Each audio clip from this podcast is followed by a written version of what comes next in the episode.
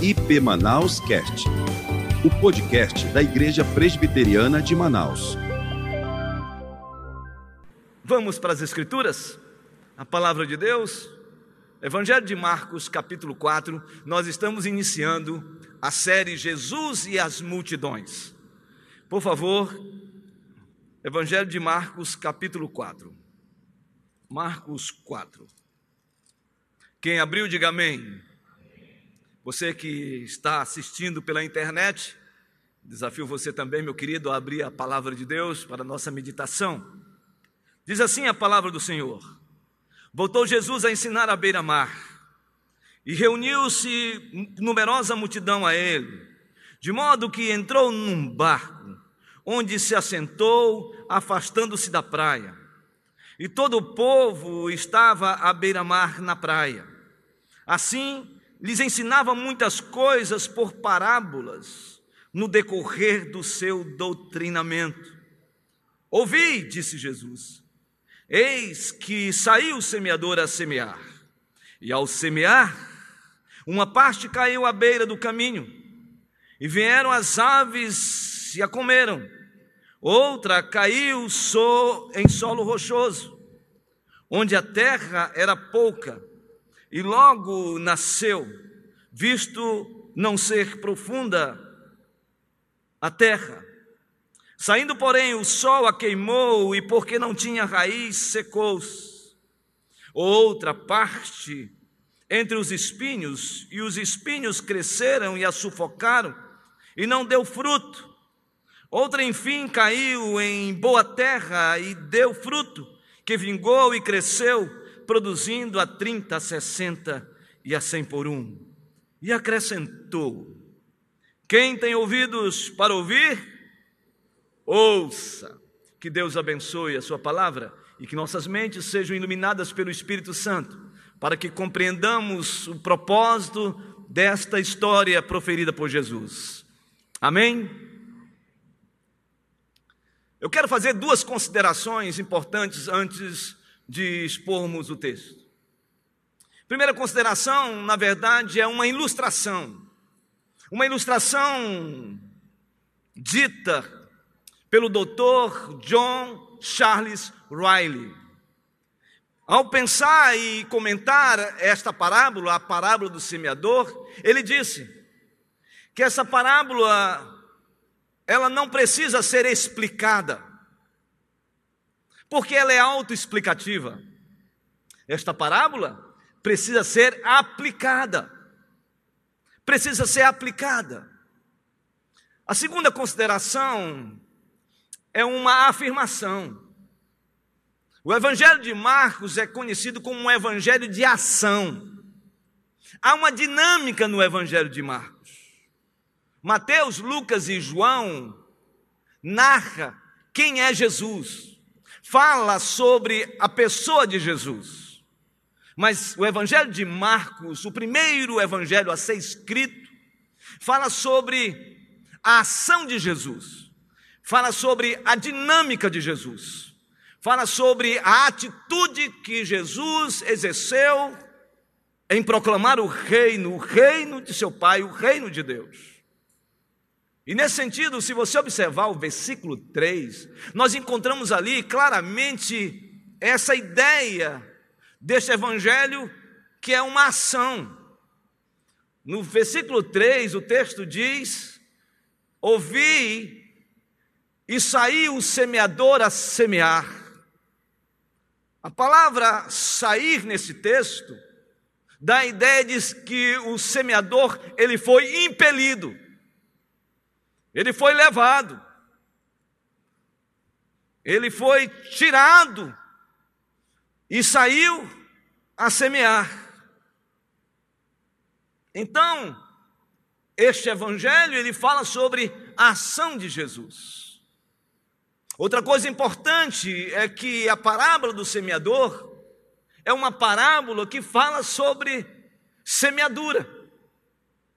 Fala sobre semente fala sobre semeador, fala sobre, sobre solos.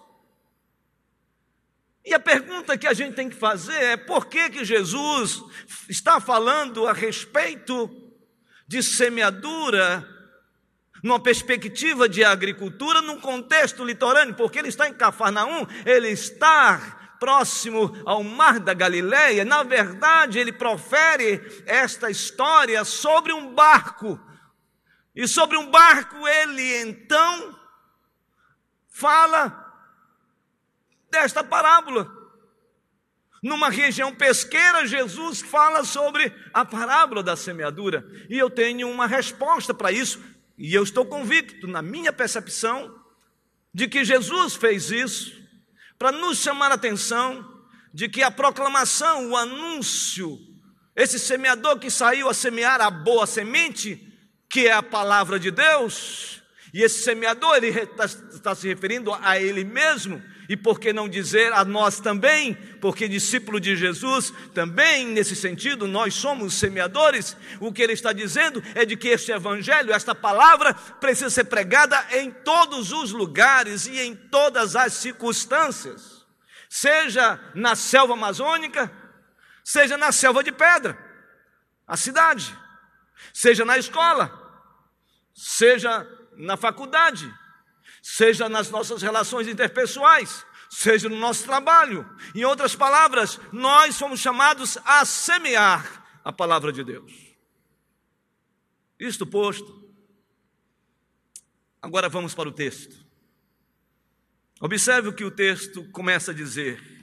Voltou Jesus a ensinar à beira-mar e reuniu-se numerosa multidão a ele de modo que entrou num barco onde se assentou, afastando-se da praia. E todo o povo estava à beira-mar, na praia. Se você observar o contexto próximo, an, próximo anterior, você vai perceber que Jesus está saindo de um ataque frontal que aconteceu com ele em perseguição pelos herodianos pelos, pelos religiosos. E ele estava pregando nas sinagogas em Cafarnaum. Ele sai de Cafarnaum, da cidade, e vai para a praia, vai para a beira-mar, vai para o mar da Galileia. E uma multidão o segue. E uma grande multidão fica na praia. E Jesus então sobe num barco, afasta-se um pouco da multidão que está na praia e começa então a contar essa história. E ele começa a contar essa história de uma maneira clara no versículo 2. Observe o texto. Diz assim: Assim lhes ensinava muitas coisas por parábolas, por histórias, pegando situações do cotidiano e aplicando elementos espirituais, isto que é uma parábola, no decorrer do seu doutrinamento. Há duas expressões aqui que é fundamental para que entendamos todo o processo de ensino de Jesus. Primeiro, a palavra ensinava. Esta palavra ensinava vem do grego, do original, didasco. É um verbo. A ideia é de que ele está conduzindo, instruindo as pessoas a respeito de algo. E aí ele continua no texto dizendo: ele ensinava essa história no decorrer do seu doutrinamento. E a palavra doutrinamento aqui também está ligado à palavra didasco, só que agora não está no ver, com verbo, agora é um substantivo. E a palavra é didaque. Didaque significa também ensino. Então a pergunta é: o que Jesus estava ensinando? Jesus estava ensinando a respeito do reino. Jesus estava falando sobre o reino de Deus.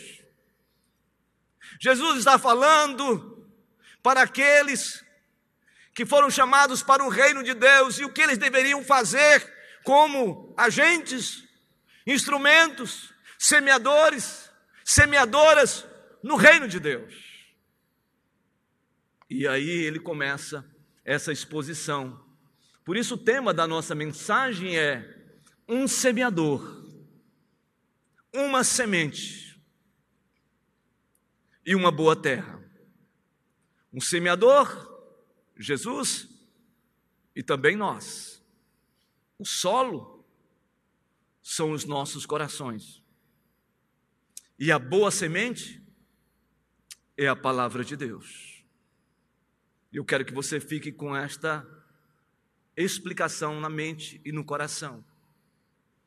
E então o versículo de número 3, ele diz: Ouvi, eis que saiu o semeador a semear. A primeira implicação desse texto que me leva a compreender é que ele está falando que esse semeador, ele teve disposição para semear. Ele saiu para semear. Ele foi impelido ele foi levado a semear a boa semente. Ele saiu do ostracismo da sua casa e foi semear.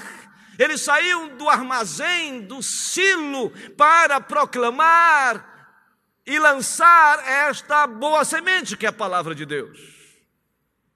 Em outras palavras, irmãos e irmãs, nós que fomos alcançados por Cristo, e que somos de Cristo, nós somos semeadores também.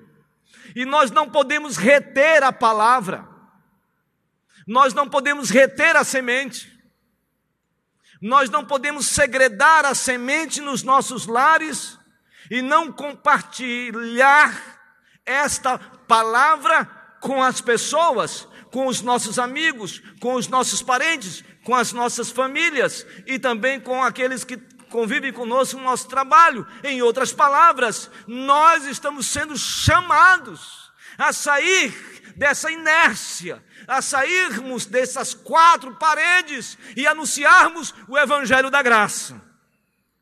Este é o desafio.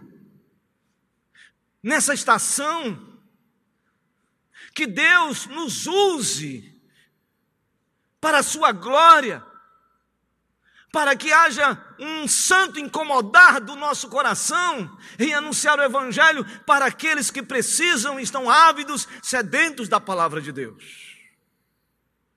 Mas há um segundo argumento que me chama a atenção nesse texto. É que esse semeador que saiu para semear, ele não teve apenas disposição para semear, ele também teve abnegação para semear esta boa semente. Ele teve abnegação em anunciar a palavra de Deus. Abnegação significa ir à exaustão. Abnegação significa renunciar-se. Abnegação significa fazer todo o esforço possível, necessário para lançar a boa semente. Sabe, nós muitas vezes estamos preocupados com tantas coisas em nossas vidas e esquecemos que Deus nos deu a Sua palavra para que ela seja anunciada. Esse semeador, ele sai para semear de maneira exaustiva, de maneira persistente. E o texto diz Quantos obstáculos ele enfrentou para realizar a lei da semeadura? Versículo de número 4. E ao semear uma boa, uma parte caiu à beira do caminho, e vieram as aves e a comeram. Jesus aqui começa a falar de tipos de solos que o semeador lançou a semente. Esses tipos de solos, Jesus fala claramente aqui, e ele começa falando de um tipo de solo em que o semeador lançou a semente, e essa semente foi lançada na beira do caminho. Possivelmente houve um tropel de gente pisando naquela terra, e a terra ficou petrificada e a semente não teve poder de penetrabilidade no solo, e por causa disso, as aves do céu, do céu vieram e usurparam, e levaram e comeram aquela semente. Eu não sei se você consegue entender o que eu estou falando, Mas se você observar o versículo 15 do capítulo 4, nós vamos entender bem o motivo pelo qual Jesus está falando dessas aves que comeram essas sementes que caíram à beira do caminho. Versículo 15 diz: São estes os da beira do caminho, onde a palavra é semeada, e enquanto a ouvem, logo vem Satanás e tira a palavra semeada neles. Ele está falando que existem corações que ouvem a palavra de Deus, e ao ouvir a palavra de Deus, simplesmente não retém a palavra, não absorve a palavra.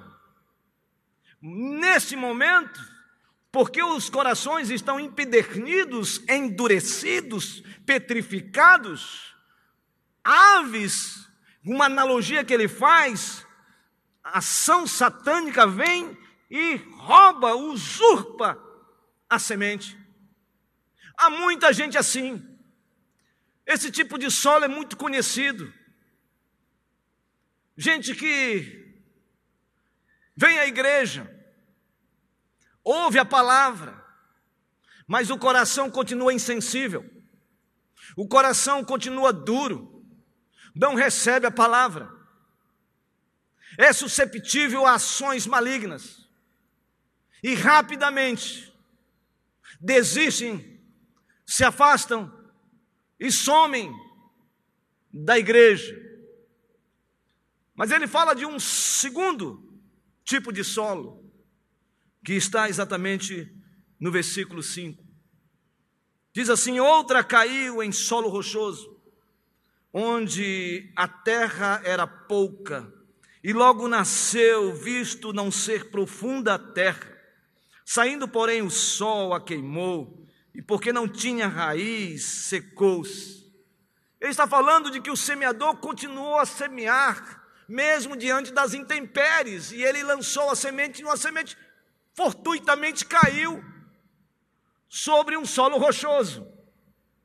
A semente não teve força para penetrar na rocha. As raízes não foram profundas. O sol veio e queimou e murchou aquela plântula. Esses corações são conhecidos como corações superficiais. E se tem algo que me preocupa nos dias de hoje, é exatamente esta proclamação de um evangelho superficial que não tem impactado e transformado verdadeiramente o caráter de pessoas. Estamos vivendo uma era de mensagens coach. Estamos vivendo um tempo onde a mensagem não confronta mais com o pecador. Não falamos sobre arrependimento, não falamos mais de salvação, não confrontamos mais o pecado, não confrontamos mais as pessoas com a realidade de alguém que está à beira da morte eterna. E ficamos massageando egos, mensagens que têm mais a ver com potencializar você em dizer que você é mais do que vencedor, não por Jesus, mas por você mesmo. Mensagens que não levam as pessoas ao arrependimento. Mensagens superficiais, onde apenas a teologia da prosperidade impera e transforma Deus num ser simplesmente como um objeto e a nossa fé uma fé utilitarista, onde colocamos Deus na parede e falamos para Deus tudo o que nós queremos, reivindicamos e determinamos. Meus irmãos, minhas irmãs, a gente não vem na igreja buscar bênção. Nós já fomos abençoados, fomos lavados pelo sangue do Cordeiro fomos redimidos em Cristo Jesus, fomos justificados, fomos reconciliados, regenerados pelo Espírito Santo, o nosso nome já foi escrito no livro da vida, isto é uma bênção. Então, o semeador continua de maneira abnegada a anunciar, a lançar a semente.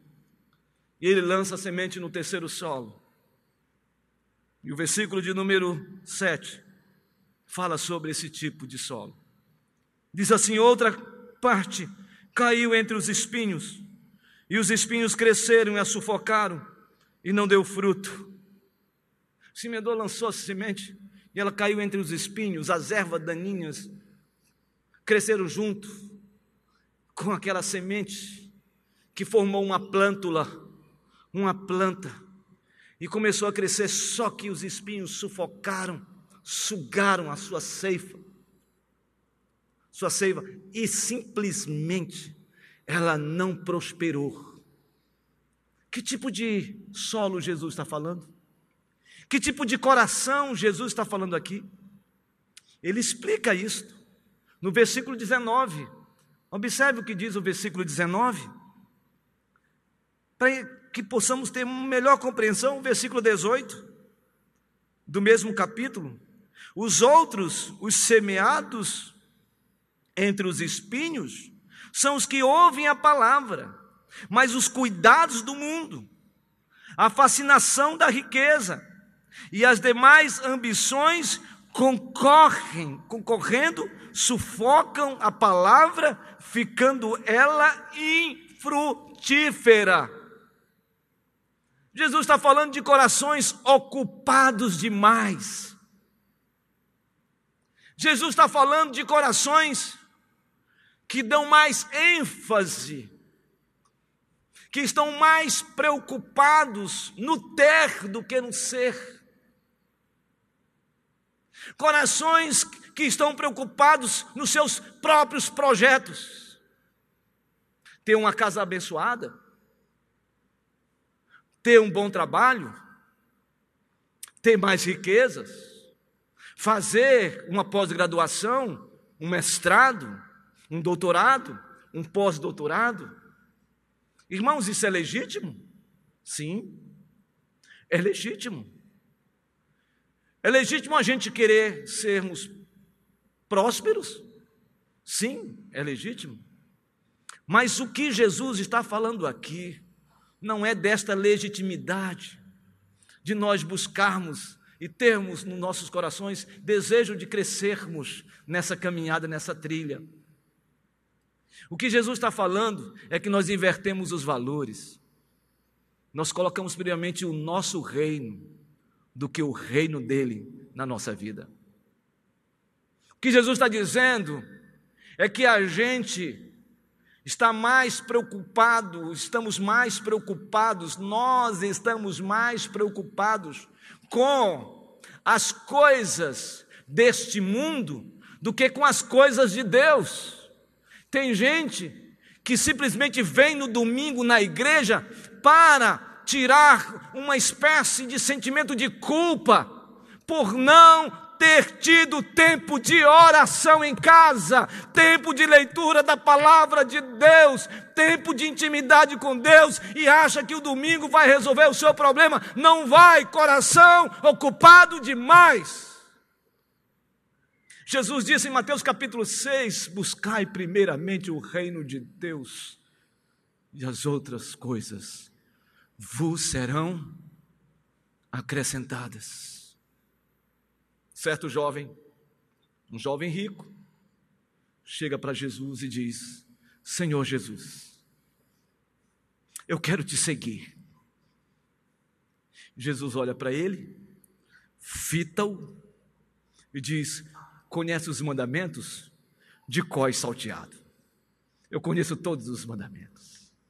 E Jesus disse: Vai, vende tudo que tu tens, vende todos os teus bens, e após vendê-los, siga-me. O texto diz que aquele jovem baixou a cabeça e, cabisbaixo, deu um giro de 180 graus e foi em direção oposta. Meu irmão, minha irmã, onde está o seu coração? Onde está o nosso coração? Será que estamos com os corações tão ocupados? Será que aquela palavra de Jesus que disse: Aquele que quer me seguir, negue-se a si mesmo, tome a sua cruz e siga-me. Agora é apenas um eco, é apenas uma espécie de um som distante e que não é mais indelével, marcante na nossa vida? Será que nós esquecemos do dia em que fomos arrebatados, que fomos tocados, que fomos transformados, que fomos redimidos, que experimentamos a boa semente transformadora na nossa vida e hoje nós somos simplesmente cristãos medíocres? Que tipo de solo tem sido o nosso coração? O autor, Jesus Cristo, que contou essa história, ele vai para o último solo. E isso me chama a atenção. Por quê? Porque o semeador ele não desistiu. Ele continuou semeando. Sabe, eu preciso dizer isso aqui para você hoje. Talvez você olhe para sua família e diga: Senhor, eu tenho orado tanto para que o Senhor alcance minha casa, que o Senhor transforme meu marido, que o Senhor transforme minha esposa. Senhor, eu tenho orado tanto pelo meu filho que está longe, vivendo uma vida dissoluta, irresponsável. Eu não sei o que faço, o que devo fazer. Esse texto aqui é um texto pedagógico para a gente, porque esse texto está dizendo: se esse semeador continuou a semear, apesar das intempéries, apesar dos obstáculos e apesar das circunstâncias, ele continuou a semear. Eu quero dizer para você que, independentemente das circunstâncias que você está vivendo, olhando para o quadro da sua casa, o quadro da sua família, ou o seu próprio quadro, e você se vê diante de tudo isso, como que desistindo dessa trilha, dessa caminhada, eu digo para você: não desista, continue de maneira abnegada, vá à exaustão, vá à luta, vá à batalha, persista, seja perseverante, porque um momento certo Deus há de lançar esta boa semente na sua casa, na sua família, na sua vida de uma maneira tão poderosa, tão exponencial, como esse texto diz, de forma extraordinária. Deus há de derramar esta boa semente sobre uma terra boa. A terra boa está para acontecer, se ainda não aconteceu na sua vida, meu irmão, minha irmã, por isso não desista. E o texto diz isso no versículo 8. Outra, enfim, caiu em boa terra e deu fruto, que vingou e cresceu, produzindo a 30, a 60 e a 100 por um. A terra, a semente caiu numa terra fértil. Talvez você tenha ouvido tantas vezes mensagens aqui na igreja e o seu coração estava sendo adubado, arado, preparado. A minha oração é que essa palavra de hoje caia nessa sua, no seu coração e produza a 30, a 60, a 100 por um. Que o seu coração seja um coração fértil. E se porventura o seu coração é um coração petrificado. Peça de Deus que Ele rasgue isso e que as boas sementes caiam. Se o seu coração, um coração rochoso, que perdeu a alegria, perdeu o prazer, sabe, lendo o IBGE, de forma estatística. Há alguns relatos, alguns recortes que é importante a igreja evangélica ter ciência. Eu estou falando de solo rochoso, solo superficial. Dizem que nós somos 40 milhões de evangélicos nesse país. Não quero discutir isso. Eu acho que é menos.